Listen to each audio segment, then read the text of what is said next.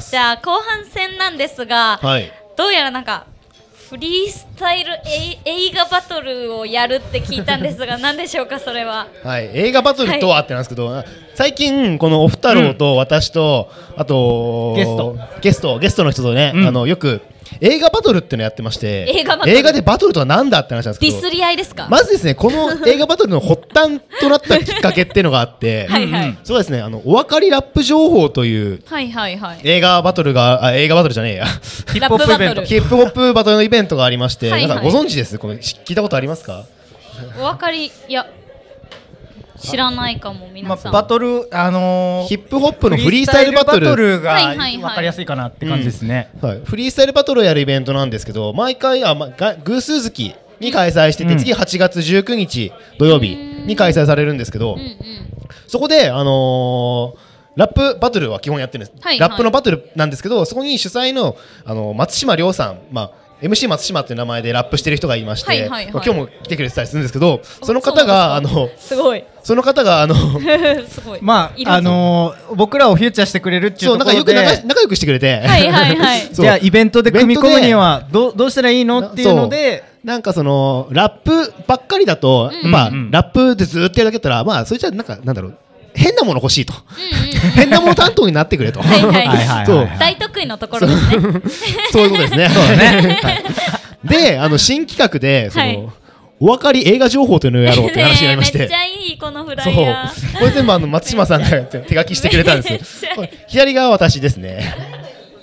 これ松島さん松島さん本人がはい。書いて書いてくれたんですけど。めっちゃ似てますよね。そう。松島さん。そう。はい、そういうそのお分かり映画情報をやろうってことで始まったのがこのえ映画フリースタイルバトル？そうだね。なんていうかまだ映画バトル決まってないんだけどね。そう。名前もねまだ決まってないんだけど、とりあえずこう、二人がうん。はい1分ずつ交互にうん。映画のいいところを言っていくんですよ。そう、はいはい。まあいいことだったりまあまあ好きなところとかうんうん。思ったそうだね。ここあらが良かったすじでもいいしやっぱネタバレしてもいいし正直ね、はい。ネタバレしてもいいし、うん。まあ嘘言ってもいいと、うん。お嘘もあり。あんまあ言わないけどね。そうそうそう。はいはいはい。で基本ルール紹介するとですね、はい。えっ、とまあ60秒うん。を3回繰り返します。なので例えば私とうん。オフちゃんでやるってなったら私がまずあさ一緒にじゃんけんするんですよ。うんうんうんうん最初はグーじゃんけんっつって勝った方が先行かここが決めれるってはいはいはい感じですね。私勝ったとしたら私高校になりますって言ったらオフちゃんが先に1分間はいある1本の映画についてあの紹介というかうんうんうんうんおすすめすると。そしてその次に高校の私が1分間おすすめして、はいまた1本やって1本やって1本やってで合計3回ですね。なんで合計6分間はいはいはいやってここに映画紹介してでそれをあの見た見てくれた方とか、その場にいる人たちがどっちがオーディエンスがどっちジャッジするんですね。映画を見たくなったかっていうのをはいはいはい。元になんか拍手やらないやらでなるほどね。反応してもらうって感じで、はいはい。今日どうしようね。誰が判断してもらう感じしますか？拍手完成でいいんじゃないですか？拍手でいいですか？完成がいいですよね。だから、うんこっちの方が面白いって思った参加型で。こっちの方が見たいって思ったら、うーって。あのうなり声でもいいので うなり声。それで勝敗を決めてみますか 今回は、はい。はいは。い。はい。それでいきます。はい。はい。で、あの、一個要注あ要注意があって、あはい。ラップはしません。そこはね、言っておきます。あ。ラップはしないので残あ、でも、お太郎はでき、韻韻は踏まない。踏んでもいいですよ。踏む踏まないは自由な何してもいいので、1分間で演劇とかしてもいいですから、別にね。そう。ああそれ新しいそれもありあり戦い方だねワンシーンを再現するあーそれいいねそう。で、それで今回は、えっと、はい。いつもはおふたろうとあきらとかで、いつもやってるんですけど、今回はあの映画ナイトってことだったので、はい。映画ナイトの方とあら。勝負していこうかないと。いんですか？コラボだ。ということでてコラボだコラボだ。いいコラボですよ。コラボだコラボだ。なんで2回言っただけのことで面白いんですか？気になっちゃった。厳しいな。気になっちゃった。気になっちゃった。はい。で、今回はですね、えっと、はいはい。私、あきらと、えっと、はい。映画ナイトの若ちゃん。若ちゃん。と、えっと、バトルしてお、その次に、えっと、映画ナイトの常松さんとおふたろうの2どちらも試合でお送りしたいと思い戦ます。はいはい。で、やっていくか？まあ多分ねみ見てもらったら分かる。そうだね。そうそうそう。こんな感じなのねね。みたいな。なるほどねえっと時間は誰が測りましょうか、あえーっとですね、うんとここに実はストップウォッチがありまして。あわかりました。でえっと、うん。見てる人が、はい。あ話す人がこう手に持ってストップウォッチ見ながら話してください。なるほどなるほど。はい。であと実はサンプラーでもあの音を流してるので BGM が切れたら1分経ったと思ってお大丈ーなるほど夫ですなるほど。なのでそのような形で。わかりました。これは1分経ったらもう強制終了、強制終了ですね。なるほどなるほどなのであの途中でもダメだし1分未満でもダメなんですよ。だから、はいはいはい。50秒ぐらいで話すこと終わっちゃって10秒無言とか。それは10秒無言なそれは10るほど、秒ね、無言です、はい。なるほどね。はい。わかりました。そういうルールでいこうと思います。しっかり、はい。しっかり時間を使ってくださいはい。って感じですね。今回はなんかバトルにテーマがあると聞いたんですが、そうですね。はい。まず最初私はいアキラと若菜ちゃんのバトルのテーマがサメ映画。サメ映画。サメ持ってきた。サメ映画。サメ映画。ピンポイントすぎる。もうすでに。あピンポイント。強いいいのか？あいつ武器持ってるぞいいのか？サメ持ってきたな。ずるいぞ。ずるいなでもう一つおふたろうとつねますさんがはいアート映画。アート映画。急にどうしたって話いや、もう今日、アート映画。アーティスティックな感じ幅広い幅広い。伝わってますか？NHK 的な感じね。NHK なんね。でオフ太郎らしいね。なるほどね。なるほどね。っていう感じの、はいサメとアートではい戦っていきます。やっていきますので。わかりました。まず最初にえっとアキラと若ちゃんでサメ映画でサメバトルしてみたいと思いらます。サメバトルからいきたいと思います、はい。よいしょ。で皆さん私は聞こえてるかな、これ。聞こえてますか？大丈夫ですか？皆さんあ大丈夫浩出してますよ。声聞こえてますか、えーサメ映画バトルはですね、えっと、私がメグ・ザ・モンスタ OK お知ってるかな？ーという映画を紹介します。はいはいはい。で、若菜ちゃんが絶対絶命というね映画を紹介します。サメだ。今ちょうど最終上映中です。あ、そうなの？今終わってんの？今今もうちょうど最後のやってます。はい。いもらいたかったんですよや、そね、もう配信早いから最近ね。まあまあまあ待ってれば。そうそう。待ってればなるんで、そう。っていう感じでやっていこうと思うので、ぜひ皆さんもあの聞いてあの判断してもらいたいので、あのちょっと耳を貸しておいていただけると嬉しいでございます。はい。じゃあまずおっちゃんレフェリー的な感じでお願いしていいですか？そしたらええでえでええ行進で行というか。はいつうわけでですね、はいバトル始めますよっつう話なんですよはい。1耳を分間。1分間。まずはうん先攻後攻これどっち取ってもね戦い方次第なので、はい。最初じゃんけんで決めていただきます、はい最初はグーじゃんけんグー。お、勝った。アキラ、えーっとねどちらにしましょここで。じゃあ ここで先行の1分間はこれで あーね、高校の方がね、有利なんですよ。勝ちにいってるんで。ストップウォッチをもとに話話してる人が1分ピッて押してその1分見ながらここまで話すっていうのを調整していただきます、お。なんだこの緊張感。ええやんええやんええやんええやんええやんええやんええや。やるやるよ。はい。ちょっとゲ ゲボシそう 気楽に気楽にやりましょうね。はい。ゲボシそうはい、じゃあというわけで、先行ねはい。先行若ちゃんではい1本目、えー、ブラックデーモン絶対絶命のはい。1本目です。どうぞえーこちら舞台はメキシコの海底油田ディアマンテになります。海底油田みんなわかりますか？海にポツンと立った、まあ、鉄骨の、まあ、通称、えー、と掘削リグって呼ばれるあの、うん。石油を掘るところですね、うん。でそこに職員のポールという男が、まあ、あのメキシコ家族とのバカンスを兼ねてアメリカからやってきます。でまあ実際こう調査員として数十年ぶりにそのリーグに行くんですけども、まあ、街はなんか油田でにぎわっこう栄えてるはずなのにすごく廃れてて治安めちゃくちゃ悪いし魚全然取れねえしみたいな感じで なんだかんだってこうリーグに向かうんですけどなんかこう従業員が2人しかいなくてで全然ポール来るってことも伝わってなくてあこれはよくあるちょっと上の伝達不足かなって思ってたらなんとそのリグの周りに古代ザメのメガロドンがいるんですよね。メガロドンわかりますか？18メートル。終わりです。早っ早っ早はい。これ皆さんわかります？これが1分なんですよ。はい、意外に短いんですよね。はい。先行若ちゃん18は18メートル。メガロドンダメだそれ。丹念に丹念に説明したところで1分が終わりました、で高校アキラの1分間はメグザモンスターの1本目です、はい。はい、始まりました。は はい、私がね、紹介するのが、メグ・ザ・モンスターという映画でございます。2018年の映画で、この映画はですね、人類最強、ジェイソン・ステイサムというね、まあ、ハゲのマッチョで筋肉ムキムキの人 VS 伝説の古代ザメメガロドンねメガロドンでさっきも聞いたことあんなと思うかもしれないですけどメガロドンです、はい、でこれ実はジェイソン・ステイサムっていうのはですねもともと水泳選手なんですよ。でスキューバダイビングもすごい好きで実際に行ったらあの周りがサメに囲まれてそこから危機一髪で抜け出したこともあるしトラックで落ちて潜水した中でギリギリ助かったこともあるっていう本当本物の海の戦士。VS 本物のメガロドン。どっちが面白いのかって言ったら絶対こっちの方がね本物 VS 本物だよこれ。はい。わかりました。はい。映画のね出てる人の内面というか実際のところを掘り下げていくという高校のアキラの1本目でございました、さあ若ちゃん。第2本目でどういう切り口で来るのか。はい。じゃあ準備はよろしいですか？いきますね。はい若ちゃんの第2本目スタートですはい、ブラックデーモンにはジェイソン・ステイサムは出ません。で、まあ、この出演者の人はどっちかというと結構マイナーなあの俳優さんが多いんですけど、それでもめちゃくちゃ面白かったです。私、あの、ネバーマインド・ザ・ブックスでサメの陣を作って、もう十数本サメ見てちょっと精神病んだんですけど、それでもこのブラックデーモンはちょっと泣きました。言うなれば、海洋版アルマゲドン。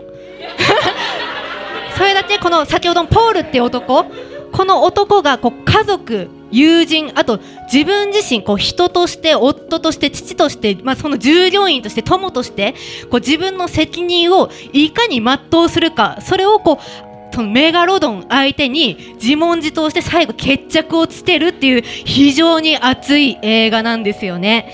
で実はこのメガロドンだけじゃなくて実はこの、えーあの会社自身にポールは騙されていて、まあ、会社を相手取って戦うという映画です。終わりです終わりです。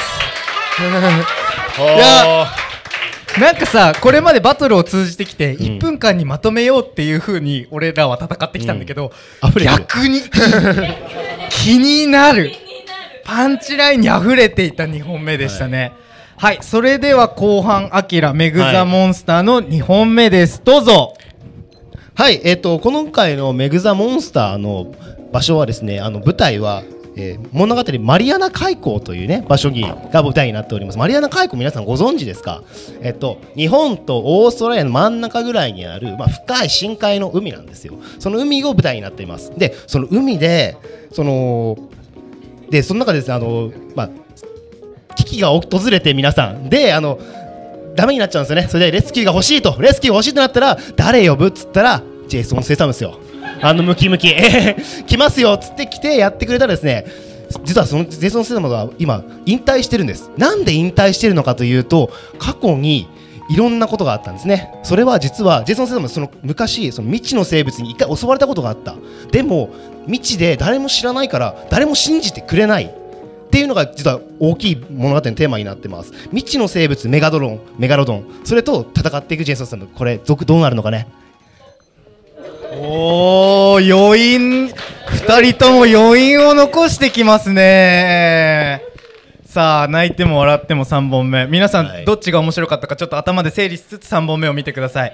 最後若ちゃん。ブラックデモンどうぞはい、えー、と舞台がマリアナ海峡、い。こっちはメキシコの、まあ、とある町なんですけどこのとある町にはメキシコの土着信仰がありましてアステカ文明とかアスアテ、えー、とアステカ神話って聞いたことありますかね。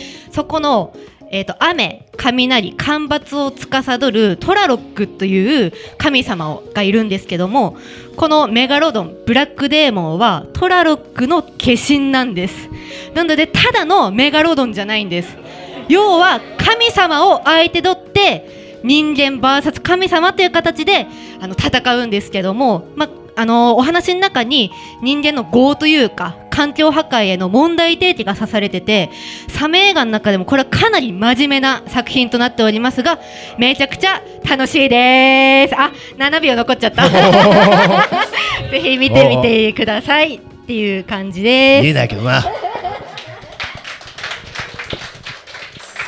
このバトルの醍醐味なんですけどこの残った7秒で何をするかっていうのも重要なんですよ。はい。最後ですね。3本目、はい。アキラのメグザモンスターのラスト。3本目。スタートします。どうぞ。はい、このメグザモンスター実は未知なるものに対する映画だと私は思っています、えーなぜかというと皆さん未知なるものって怖いじゃないですか。でサメって皆さん怖くないですか？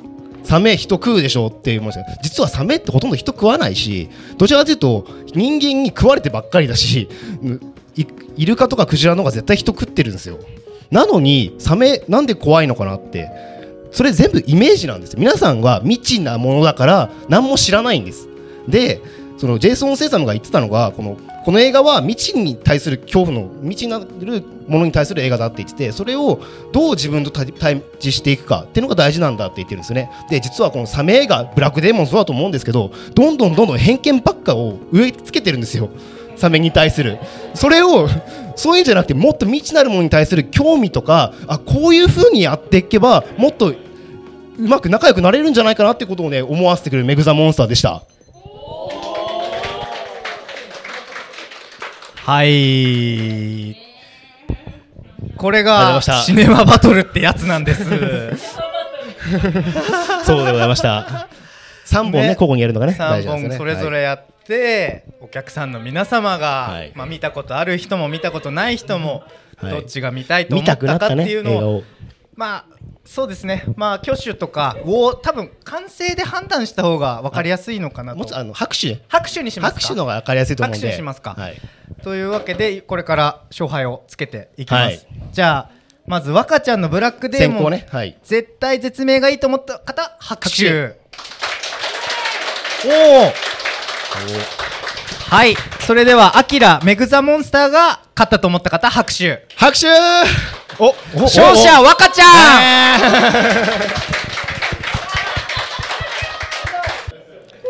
はいそれじゃあ第2試合目行こうと思うんですが準備大丈夫ですかお二方？おそらく。はい。あれ？いきますか？はい。ちなみにオフ太郎はザスクエあはいえーとそうですね。次。の映画、はい次。話題はアート映画でございます。はいお二太がザ・スクエア思いやりの聖域という映画で戦います、はい。常松さんは？あ僕はターという作品。をはい。タワーはまだ上映やってるんですかね？あやってるらしいですおねそうなんだ。あちなみにザスクエアはオフ太郎は最近見た？もちろん。あもちろん。あーはいはい。そう、ザ・スクエアもね、まあちょっと数年前の映画なんですけど、多分配信とかで見れるので、ぜひ見ていきたいなと思います。じゃあ、先行後攻決めるじゃんけんいきますか。え、最初はグー、じゃんけんグー。おお勝った。おお先行二人勝った。お、お二人先行いき、お二人先行好きなんですよね？大好きそう。なんで、準備いいですか、おふちゃんは。どういくのはーいか。はい。よし。いいですか？じゃあ、スタート。はい、えー僕はザ・スクエア思いやりの聖域という映画を紹介させていただきますどんな映画かというと、笑えなさすぎて逆に笑うしかないって感じの映画ですでこれ事なかれ主義な男がどんどん悪い方向に向かっていくのをクスクス笑いつつお客さんあんたならどうするっていう鋭い意見を突きつけてくる映画になっています。でこの監督特有の意地の悪い視点から描かれるアートが目指すべき方向とそれに翻弄される人間および社会に対する風刺の詰まった映画になってます。で主人公その美術館のキュレーターとして順風満帆な男なんですけれども、えー観客参加型の思いやりについてのアートプロジェクトっていうのを発表するんです。でそこからどんどん主人公の男の本性も暴かれることになっていってどんどんどんどん困ったことになっていく映画なんです。一番いいところアマプラで見れます。これめっちゃ手だれっすね。これ先行の良さをいい感じで使いつつねそっからの常松さんどう返していくのか。なんかすごいテイストがすごい違うんで楽しみです。はい。じゃあいいですか？常松さん準備は。どうぞどうぞ。はい。いいですか？はい。じゃあスタート。とですねタオはですねあの川を流れてくる原子力発電の廃棄物が流れてきてビーバーがそれを吸収してしまってゾンビになるっていう話なんです、ね、お？あすいませんちょっとあごめんなさいあのあれ？ゾンビーバーのあらすじを喋ってみてしまったごめんなさい。ちょっとあのメモはつまらないのでメモはしまいましょう。はえっとちょっとあメモなしで？取らせていただきます。おえっとですね、ターはですね、えっと、ベルリンフィルの女性初のマエストロになった女性がいかに没落していくかっていうミステリーの映画になっています。なのでそちらはですねあのケイト・ブランシェットが主演をしていましてケイト・ブランシェットがこの映画を出た後にもう主演というか役者を辞めてもいいっていうぐらいに没頭した映画になってるんですねなので今後この、えー、とターを機会にして、えー、とケイト・ブランシェットが見れなくなってしまうかもしれない。映画館で見れなくなってしまうかもしれない。なのでそのケイト・ブランシェットの最後のまた。あ なんだこれ。なんだこれ。あれびびっくりしたな。ゾンビはちょっと聞きたかったけどね。おまさかのね飛び道具で来ましたけどお二人2本目大丈夫ですか？もちろん。はいじゃあスタートまあ迎え撃つしかないっしょっつうことで全部用意したメモを放棄しますけどおも。おアート映画についてって話なのにアートの話今あなたしましたか？僕1本目でしたんですけれどもって話なんですけどこれこの「ザ・スクエア思いやりの聖域」ってその美術館のキュレーターの男の話になっているんですけれども、まあ、どんどんどんどん悪い方向に。なんか美術やってる人ってなんかちょっといい感じに見えますよね。デザイナーとかアートちょっとかじってるんですみたいな。そういうところのメッキが剥がれていってじゃあ人間性ってどういうことなんですかっていうところに問いかける映画になってます。でこれ一番いいなってこの映画が思ったのが、まあ、映画界でかあのカンヌ国際映画祭の一番一番パルムドール賞をめちゃくちゃアートを皮肉にしながら一番を取ってるんですよ。で次の映画「逆転のトライアングル」っていう監督2本目の映画でもパルムドール取ってます。おおうまい。いい感じ。これバトル感がすげえ出てきたね。おわおおまた立ち上がった。あれ末松さんが。どうするか。いやいいんですよ。じゃあ好きなように。はい。じゃあ2本目いきますか常松さん。はいじゃあスタート。っていうかそもそもアートの映画だからってアートの話しないといけないってすごい見量の狭い話しようとしてませんお おでお このターンに関しては正直あのオーケストラの話なんだけど音楽はその辺流れません。う。んというかむしろ、えっとあのーミステリーの映画になっていて、うん。その没落していく過程をですねいろんなすごい微細なキーワードをポンポンポンポン出しながら記号的にですねそれを見てる人が解き明かしていくって映画になってるんですね。なのでそれを見ることによって、えっと、最終的には腑に落ちていく。ああの伏線がこういうところで効いていたんだっていうのを見てる側が見ながら探索していくっていう冒険のような映画になってます。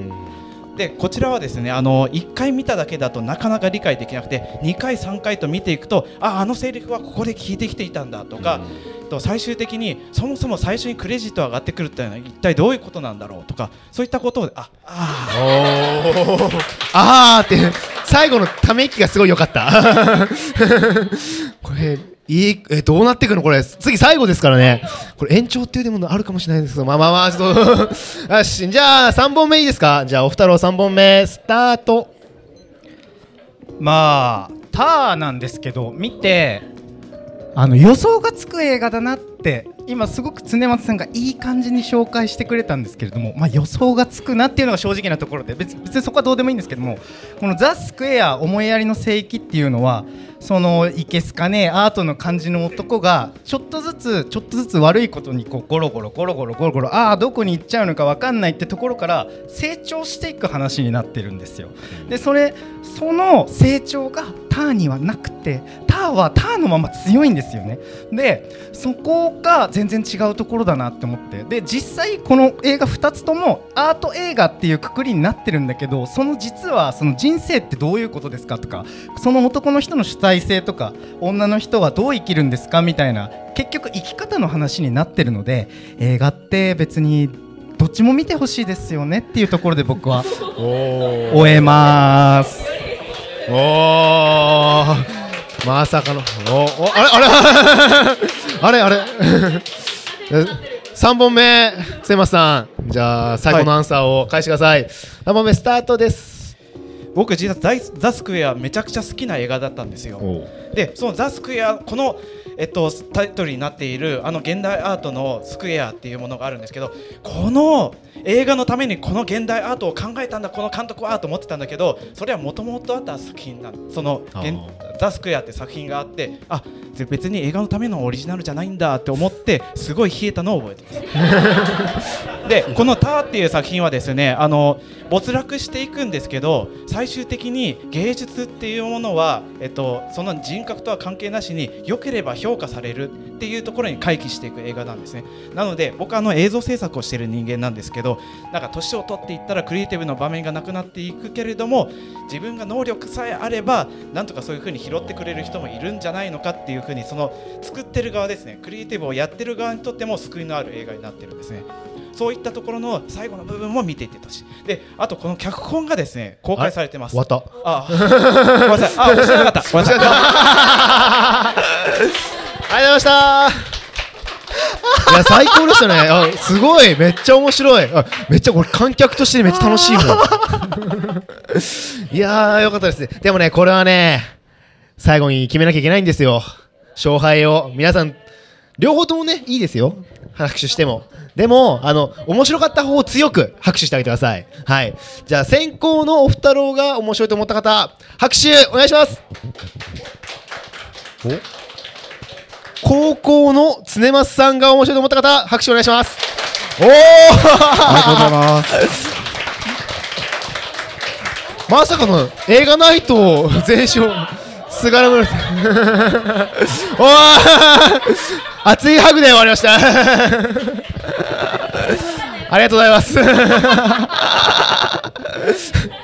まあこんな展開になると思わなかった。あちなみに最初のメモをしまうしまわないはザ・スクエアの中に出てくる場面。あー見てみさすが。そうなんですよそうあの主人公がスピーチするときになんかもうトイレとかでこうすめっちゃ練習してってやるんだけどなんかこうスッてやる。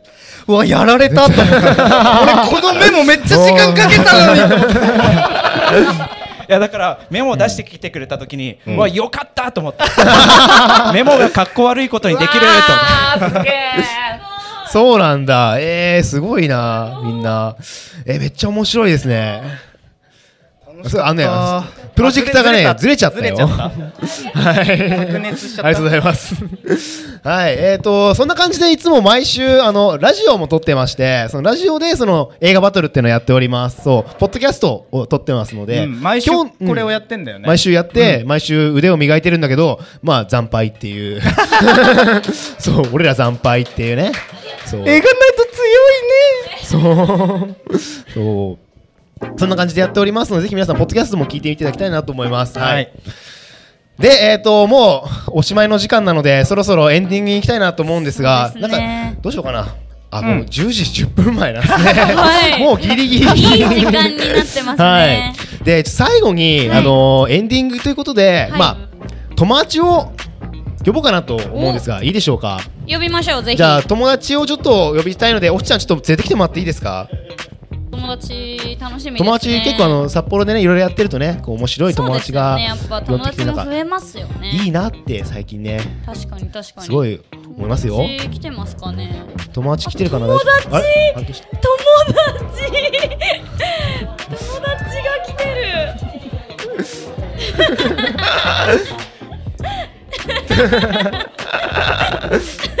結構リアルな人来ましたね